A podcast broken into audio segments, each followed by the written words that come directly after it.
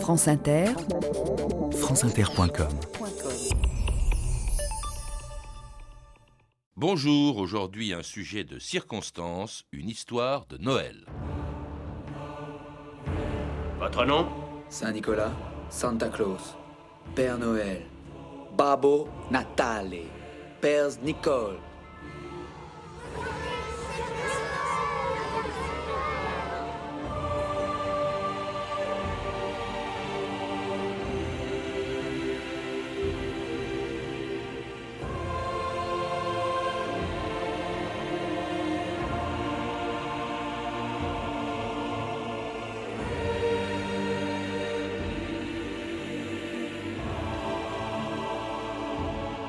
2000 ans d'histoire.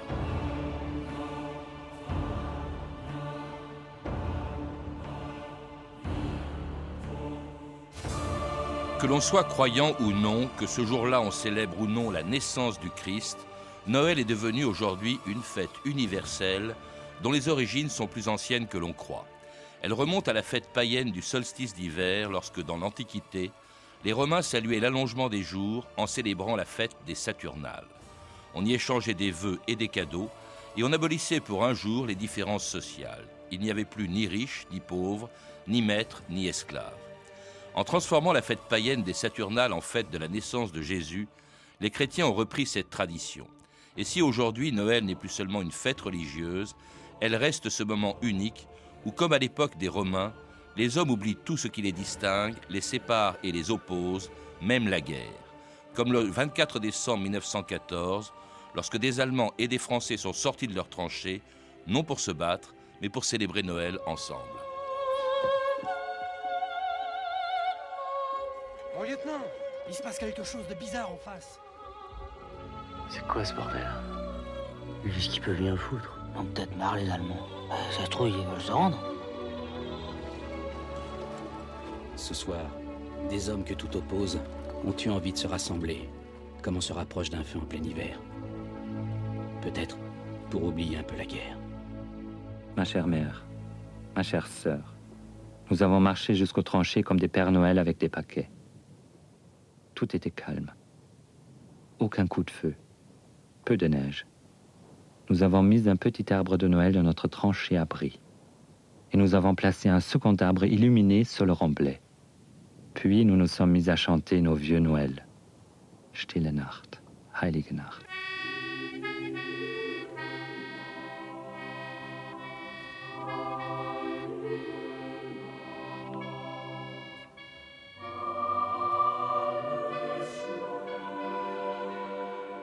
Marie-France Noël, bonjour. Bonjour. Alors votre nom vous prédestinez bien sûr à écrire cette très jolie histoire de Noël qui a été publiée aux éditions Ouest France, l'histoire d'une fête que les, qui pour les chrétiens célèbre la, la naissance du Christ, mais qui existait déjà bien avant dans l'Antiquité sous un autre nom pour célébrer autre chose à la même date que Noël, c'était les Saturnales. Alors, les Saturnales ne sont pas directement euh, liées évidemment euh, au culte chrétien, mais en tout cas, il y avait déjà dans le monde antique euh, un certain nombre de rituels qui étaient liés évidemment à la fête du solstice d'hiver. Et si l'Église chrétienne a choisi elle aussi la date du 25 décembre pour officialiser la naissance de Jésus, c'est-à-dire la venue sur la terre euh, d'un Dieu qui est fait homme, euh, cette date n'est pas totalement faite au hasard. Il fallait absolument, puisque la religion romaine antique disparaissait au profit de la religion chrétienne, il fallait absolument faire oublier tout cela. Et il est évident que, le, je dirais, le peuple était très très attaché au Saturnal. On faisait à peu près la même chose que, que dans le Noël chrétien, on échange des cadeaux, on échange des vœux. On échangeait des cadeaux, on échangeait des vœux, il fallait On également... bouscule l'ordre social on, aussi. on bousculait l'ordre social, il fallait également que les maisons soient propres, Enfin, beaucoup de petites choses que l'on retrouve dans, je dirais, la tradition populaire. Mais il est évident qu'il n'y avait pas que les Saturnales qui étaient impliqués, je dirais, dans ce renouveau ou dans cette arrivée euh, de la chrétienté. Il y avait également le culte de Mitra, qui était beaucoup plus dangereux pour euh, l'Église naissante, parce que Mitra avait été vraiment une... Culte persan. C'est un culte qui est origine de Perse, qui est amené et apporté par les légions romaines et qui rencontre aussi très très vite un grand succès populaire. Et on voit qu'il y a beaucoup de points de correspondance avec le culte naissant de la nativité, c'est-à-dire que Mitra est lui-même souvent représenté comme un poupon né dans une grotte. Il est également le sol invictus, c'est-à-dire le soleil invaincu, qui sera également un des qualificatifs euh, de, Jésus. Et il est évident que euh, tout cela gêne un petit peu l'Église naissante. Alors l'Église naissante pour laquelle euh, Noël eh bien, correspond à la naissance du Christ à Bethléem, un reportage de France Inter en 1977 dans la grotte de la Nativité.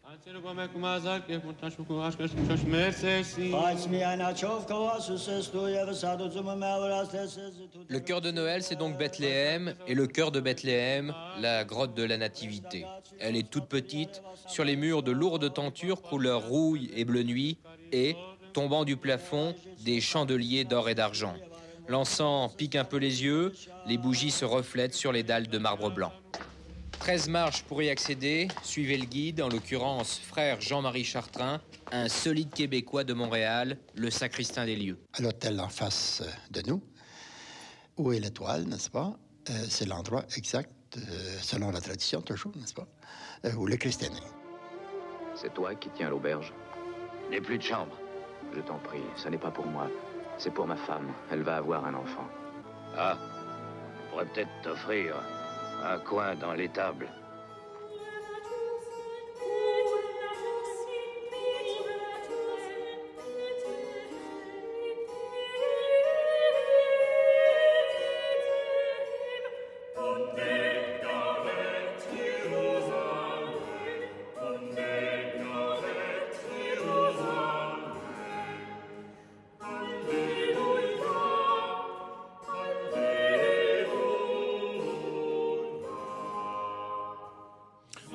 Natus in Bethléem, le Christ est né euh, à Bethléem. C'est un chant du XVIe siècle célébrant donc la naissance du Christ, de Jésus, dont on ignore totalement la date. En fait, la date du 25 décembre a été arbitrairement choisie, Marie-France Noël. Elle a été arbitrairement choisie. elle n'est pas dans les évangiles. Euh, elle, n'est absolument pas dans les évangiles, mais simplement, effectivement, euh, encore une fois, il fallait vraiment se rapprocher, je dirais, des autres traditions religieuses et surtout faire en sorte que ce Messie qui arrivait sur terre, qui allait euh, devenir effectivement la lumière du monde, soit totalement lié au solstice d'hiver qui lui était vraiment quelque chose qui était très très ancré dans les populations pré-chrétiennes. Mais ce qu'il y a d'intéressant, d'extraordinaire même, c'est que au fond le premier Noël, c'est pas la naissance du Christ, euh, un 25 décembre, puisqu'on ignore la date exacte. Mais il a fallu attendre plusieurs siècles avant qu'on célèbre, que les chrétiens célèbrent Noël. Avant, ils attachaient plus d'importance, vous le rappelez, par exemple au jour de Pâques. Pâques a toujours été la très grande fête de la chrétienté. Noël euh, n'est pas aussi important que cela et c'est pour cela que pendant très longtemps, Noël est une fête religieuse parmi d'autres, mais ne prend pas du tout le caractère que nous le connaissons aujourd'hui.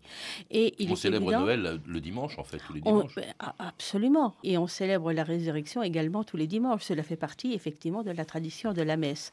Euh, donc euh, ce qui est vraiment important, c'est qu'à partir du, du, du IVe siècle, l'Église va instaurer un véritable culte de la nativité. Culte de la nativité qui va se traduire sous plusieurs formes. D'abord parce qu'il y aura effectivement un certain nombre de rituels. Il y aura euh, l'établissement des trois messes qui se sont un petit peu transformées en trois messes basses dans notre imaginaire collectif euh, avec le conte de Daudet, mais il est évident que tout cela se met en place très très progressivement. Il ne faut quand même pas oublier que l'Europe n'a pas été christianisée du jour au lendemain. Tout cela se met en place très lentement. Il fallait s'adapter à d'autres cultes. Il fallait s'adapter à d'autres cultes. Il est évident que dans le nord de l'Europe, il y avait aussi d'autres traditions qui étaient pré-chrétiennes également, qui se sont rencontrées également. Et tout cela a fini par donner un christianisme qui est relativement euh, consensuel aujourd'hui en Europe. Et qui célèbre donc Noël le 25 décembre et même avant ça commence en fait le 27 novembre avec ce qu'on appelle les dimanches de l'Avent AVENT. Absolument, puisque là, c'est tout un temps de préparation à la célébration de la Nativité. C'est donc un moment où les gens vont progressivement euh, s'habituer, euh, se préparer moralement, physiquement également. Il ne faut pas oublier que euh, dans la tradition chrétienne, il y a toujours le respect du carême et que Noël est un temps de carême. Donc, quand on fait des réveillons un petit peu pantagruéliques aujourd'hui, on n'est plus du tout dans une véritable tradition religieuse. Et pendant cette période de l'Avent, il y a des choses qui sont importantes, encore célébrées, notamment dans l'Est de la France. Il y a le marché de Noël hein, qui apparaît à, Strasbourg au XVIe siècle, la Saint-Nicolas, euh, le Oui, absolument. C'est-à-dire qu'il y a un certain nombre de, saints qui vont marquer ce calendrier de l'Avent et qui seront effectivement toujours des sortes de, repères temporels pour d'autres activités. En particulier, il y a euh, évidemment la Saint-Martin. La Saint-Martin, dans l'Est, elle est très très bien connue, c'est un, un jour où on mange mais c'est aussi un jour où on fait euh, les contrats, euh, les contrats de location, les contrats les beaux pour les terres, etc.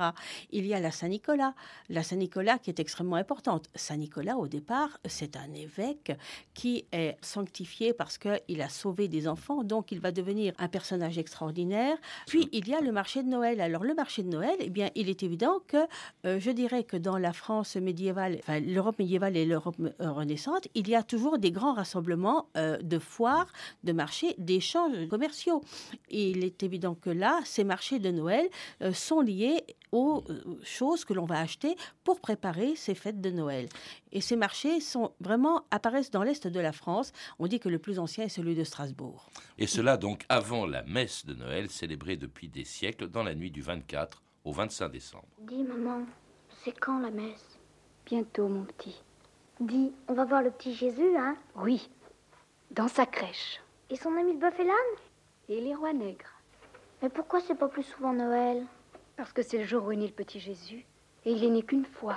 En ce jour de Noël de l'an de grâce 1819, réjouissons-nous, mes frères, du message d'universelle fraternité apporté par notre Seigneur Jésus-Christ. Et maintenant que les petits enfants s'approchent de la crèche. 20, 12, 13.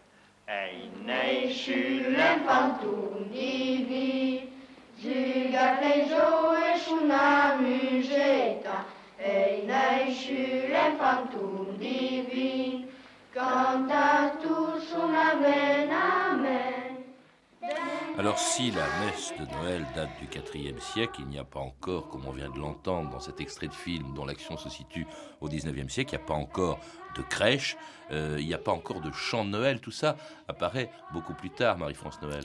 Alors, des, des chants, certainement que dans les premières messes, il y a de la musique, mais ce ne sont pas tout à fait des chants. Par contre, il est évident qu'au Moyen Âge, il y a une tradition euh, qui est elle-même issue des mystères chrétiens qui se jouent justement pendant la période de la Nativité. L'ancêtre du théâtre. C'est l'ancêtre du théâtre, donc il y a des spectacles qui sont donnés où il y a évidemment alternance de rituels religieux et de chants. Alors, l'Église va euh, se fâcher un petit peu parce que tout cela, évidemment, permet une certaine liesse populaire. D'autant plus on danse en plus. Absolument, on danse, on danse, on danse dans les églises, donc ça n'est quand même pas tout à fait euh, normal. Donc on va pas sortir. Très catholique on va sortir ces gens de l'église euh, de la nef pour les mettre sur le parvis. Mmh. Et il y aura toujours cette tradition d'une relation entre le, clergé et les fidèles par ces chants de Noël. Chants de Noël qui prennent la forme de tropes au départ, qui sont des antiennes parlées, et puis qui progressivement vont se transformer en véritable Noël. Alors, au XVIIe siècle, il y a un phénomène extraordinaire, c'est que dans la littérature populaire dite de colportage, apparaissent des recueils qui sont celles des Bibles de Noël. C'est-à-dire que ce sont des chants que les gens vont reprendre pour pouvoir intervenir pendant la célébration de la messe. Et ils ont un énorme succès parce que justement, cela permet aux gens de chanter et de participer encore plus à la célébration de la messe.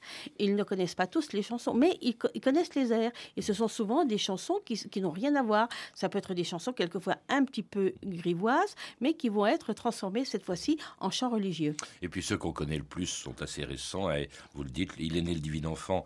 Euh, en fait, c'est un air de corps de chasse hein, qui date du, 18e. Absolument, du, 17e siècle. Ben, voilà, c'est ce que je vous disais pour cette tradition des Bibles de Noël. C'est-à-dire qu'on récupère euh, des, des, airs que tout le monde connaît et on va mettre des paroles religieuses dessus. Et il est né le divin enfant est absolument typique. Mm. C'est du corps de chasse, c'est l'air de la bizarde. Et bien voilà, cela devient il est né le divin enfant que l'on vient d'entendre chanter en patois. On peut pas les citer tous, on les entendra pas tous, mais enfin on en entend beaucoup dans cette émission. Et Douce Nuit hein, euh, à Salzbourg en 1818, Mon beau sapin qui est également d'origine allemande, les crèches également. Ça c'est assez récent, ça vient d'ailleurs de ces mystères dont vous parlez, parce que les crèches étaient vivantes au début.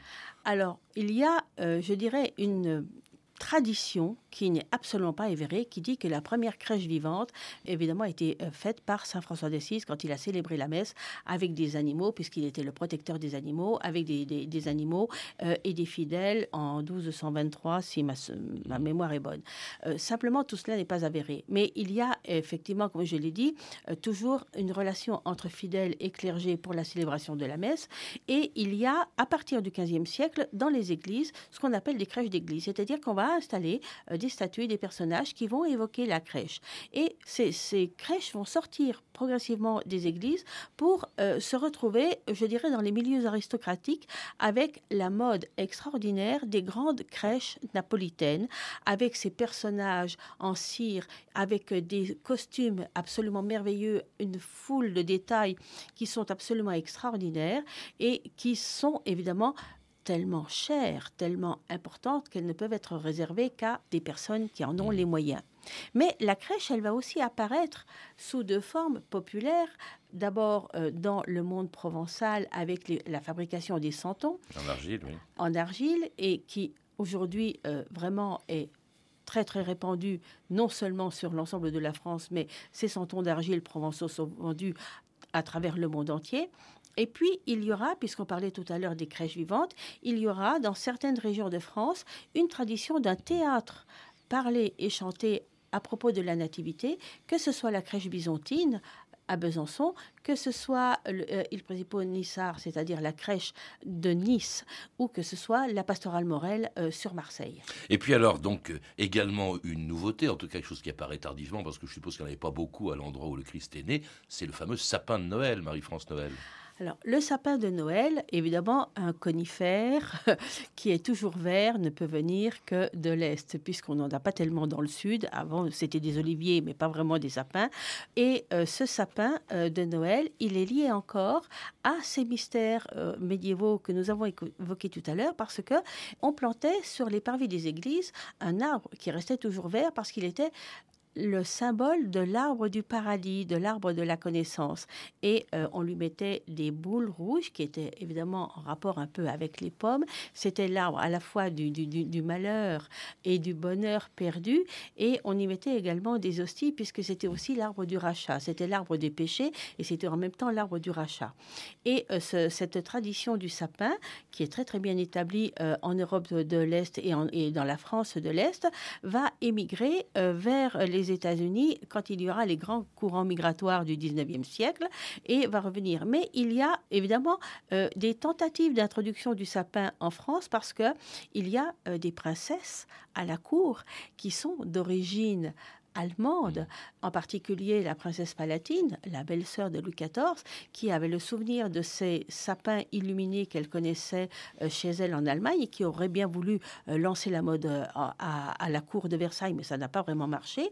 Et puis, il y a un peu plus tard la princesse Hélène de Mecklembourg qui, elle, va faire le premier vrai sapin de Noël aux Tuileries. on dit que Marie Lexinska l'a fait une fois également sous Louis XV, mais vous voyez, c'est toujours par mm. le biais d'influences étrangères. Alors, sapin au pied duquel, évidemment, on pose ses chaussures avant d'aller se coucher, en espérant le passage d'un personnage qui utilise aujourd'hui des moyens de transport beaucoup plus modernes qu'autrefois. Écoutez ce reportage du Move le 24 décembre 1997 à Roissy. Votre attention les enfants, nous vous annonçons l'arrivée de l'avion du Père Noël. Soyez sages. Il a un traîneau et il a des cadeaux dedans. Et il est rouge, il a une ceinture noire et euh, il a un chapeau rouge. Et la moumoute, eh ben, elle est blanc, un gros ventre. Je suis le Père Noël de Laponie, Finlande. Je suis le vrai Père Noël. Moi, j'y crois et j'y crois pas. Parce que mes copines, moi, je les crois pas trop parce que elles disent que, c'est les parents qui déposent les cadeaux.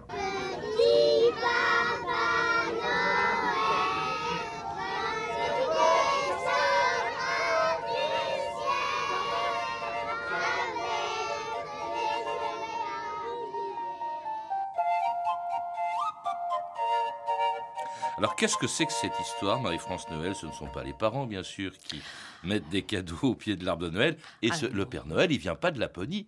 Il est d'origine turque, c'est Saint-Nicolas, justement. Euh, il y a alors plusieurs pères pour le Père Noël. Euh, il y a évidemment le Saint Nicolas qui lui vient de Turquie, qui, qui est l'évêque de Smyrne, euh, qui va faire la carrière que nous le connaissons maintenant sous cet aspect du Santa Claus qui nous vient aussi des États-Unis, puisque vous savez que ce bonhomme qu'évoquent les enfants un petit peu vieux, un petit peu rond, euh, qui porte évidemment un pantalon et une veste euh, bordée de fourrure rouge avec un chapeau euh, pointu. C'est en fait une émanation d'une d'une publicité de très, d'un très célèbre soda euh, des années 30 et euh, c'est tout à fait différent. Mais il y avait plusieurs personnages qui, qui étaient des distributeurs de cadeaux. Il y avait euh, d'abord évidemment le- ce, ce Saint-Nicolas que nous nous connaissons. Il y avait également le bonhomme Janvier. Il y avait la Befana en Italie. Il y avait Sainte-Lucie dans les pays du Nord. Et il y avait aussi le petit Jésus, Christ Kindle, qui lui-même dé- dispensait des cadeaux aux enfants. Mais il est évident que toutes ces différentes figures extraordinaires de pourvoyeurs de cadeaux ont été réunies en un seul unique que nous connaissons aujourd'hui, qui est le Père Noël. Mais moi, j'y crois au Père Noël. C'était mon papa. Alors, écoutez, vous y croyez puisque vous vous appelez Marie-France Noël. Et alors, dans les cadeaux aussi, c'est relativement récent. Les Noëls d'autrefois étaient des Noëls, euh, c'était assez sobre. hein. On Ah, C'était des Noëls religieux. C'était des Noëls religieux où on ne faisait pas de distribution de cadeaux, puisque les cadeaux, on a parlé tout à l'heure des Saturnales. Les cadeaux, c'était les étrennes. C'était donc vraiment au changement d'année que l'on se faisait des cadeaux. Les parents offraient des cadeaux aux enfants, les enfants faisaient aussi des cadeaux aux parents. Et euh, il est évident qu'il n'y avait pas de cadeaux à Noël. Mais euh, au 19e siècle, un certain nombre de grands magasins qui avaient envie d'avoir une, je dirais, euh, une plage de vente un petit peu plus importante que simplement le jour des étrennes, ont commencé à faire beaucoup de publicité pour que les parents offrent des jouets aux enfants aussi à Noël. Et c'est comme cela qu'est née vraiment cette tradition, euh, je dirais, des cadeaux euh, spécifiquement aux enfants pour Noël. Ça, c'est pour les enfants, mais le moment le plus attendu de Noël, eh bien, après la messe des chrétiens, les cadeaux du, du Père Noël, c'est bien sûr le repas de Noël, même et surtout quand on n'a pas de toit. France Inter, Gérard Courchel, un 25 décembre, pas comme les autres, avec les SDF. Plusieurs dizaines de sans-abri ont passé le réveillon de Noël au 56e étage de la tour Montparnasse à Paris. Ils étaient les invités de l'association humanitaire Autre Monde. Ils ont dîné d'une terrine aux coquilles Saint-Jacques, d'une dinde au marron et d'une bûche arrosée de champagne. On l'a dîné, on l'a dansé, on, on l'a chanté, on l'a rigolé. C'est vraiment quelque chose de magnifique. Et maintenant, vous avez fait quoi là? Bah là, on va ouvrir les cadeaux, finir de boire le champagne et danser encore. J'ai cru que c'était un canular, moi je savais pas. C'est un rêve. Et non, c'est pas un rêve. Le rêve, c'est réalisé. C'est du jamais vu pour moi. D'habitude, je le passe dans le métro. Ou tout seul dans un petit coin, avec un ou deux cartons, une couverture, puis voilà. J'ai jamais été si heureux. Petit bonhomme, où t'en vas-tu courant ainsi sur tes pieds nus? Je cours après le paradis car c'est Noël à ce qu'on dit. Le Noël de la rue, c'est la neige et le vent. Et le vent de la rue fait pleurer les enfants. La lumière et la joie sont derrière les vitrines. Ni pour toi, ni pour moi, c'est pour notre voisine. Edith Piaf en 1951, le Noël de la rue, le repas de Noël aussi d'ailleurs qui est arrivé euh, assez tardivement. Euh, Marie-France Noël, on faisait pas bombance. Vous dites même d'ailleurs que la bûche à l'origine ne se mangeait pas, c'était une vraie bûche en bois. C'était une vraie bûche en bois que l'on faisait brûler dans l'âtre pendant ce fameux temps que l'on appelle les douze jours qui vont de Noël au roi. Et cette bûche, les, les tisons de cette bûche étaient gardés dans la société traditionnelle parce qu'ils allaient servir à protéger la maison, à protéger les biens, à protéger les animaux. Et il est évident que les âtres euh, devenant de plus en plus petits, quand les gens se sont mis à, vivre vraiment dans des villes avec des petits fourneaux, il n'était plus question d'avoir des vraies bûches. Donc, eh bien, quelqu'un a eu l'idée de faire un gâteau, un gâteau qui avait une forme de bûche, et c'est resté un petit peu une tradition. Aujourd'hui, évidemment, les pâtissiers euh, essayent de faire des bûches très tendances, très modernes, euh, qui n'ont plus du tout aucun rapport avec cette bûche qui, elle, avait un rapport avec le solstice d'hiver, bien entendu. Et à la fin d'un repas qui est vraiment un repas de famille. C'est le moment sans doute d'ailleurs où la, famille se réunit systématiquement plus que d'autres à d'autres moments. C'est, ça reste. C'est, une fête de famille. Noël, Noël, est, une, est une véritable fête de famille. Alors il est évident que, comme on parle du repas de Noël, euh, il faut se rappeler que pour euh, la religion, nous sommes dans une période de maigre. Donc, il n'était pas question de faire un vrai repas avant la messe de minuit, puisqu'il fallait être à jeun pour communier, et que le repas euh, avec des, charcuteries, des viandes, euh, se faisait toujours après cette fameuse messe de minuit, et souvent le 25 décembre. Le véritable repas, c'est le 25 décembre, pas le 24. Alors, euh, pour aller à la messe, il fallait prendre des petites collations, des choses comme cela, mais en tout cas, ça restait toujours très, très calme. Aujourd'hui, on a avancé l'heure de la messe de minuit, la messe de minuit est très souvent célébrée à 10 heures, de façon à pouvoir laisser les gens faire un véritable réveillon. Réveillon qui est un terme qui n'apparaît évidemment qu'au XVIIIe siècle. Cela dit, Noël euh, est célébré et fêté pour le repas, pour les cadeaux, pour l'arbre, qui sont des, choses profanes par les gens de toutes les religions du monde. C'est quelque chose d'universel. Euh, on revient presque au fond au Noël des origines. Tout le monde fête Noël et pas seulement les chrétiens. Oui, parce que, parce, que derrière, parce que derrière le, message de, du Christ, euh, du Christ né pour racheter les péchés du monde, il y a ce discours universaliste et c'est un moment de trêve. C'est un moment euh, où chacun se doit d'être bon pour les autres et, c'est vrai que ce message universaliste, lui, euh, a vraiment conquis, je dirais, l'ensemble de la planète et on aimerait bien quand même que de temps en temps les guerres s'arrêtent vraiment à ce moment-là. Merci Marie-France Noël et en guise de conclusion à la place de notre générique, je vous propose ce chant choral de Noël sur un air français du XVIe siècle.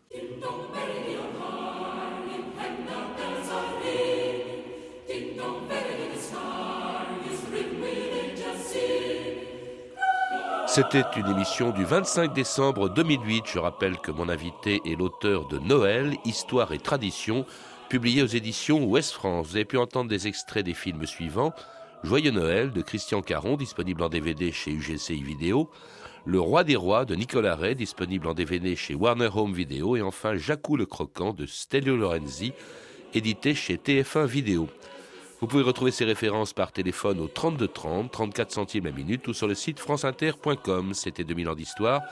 À la technique Henri Bérec, documentation et archivina, Emmanuel Fournier, Clarisse Le Gardien, Marie Jarros et Franck Olivard. Une réalisation de Anne Kobilac.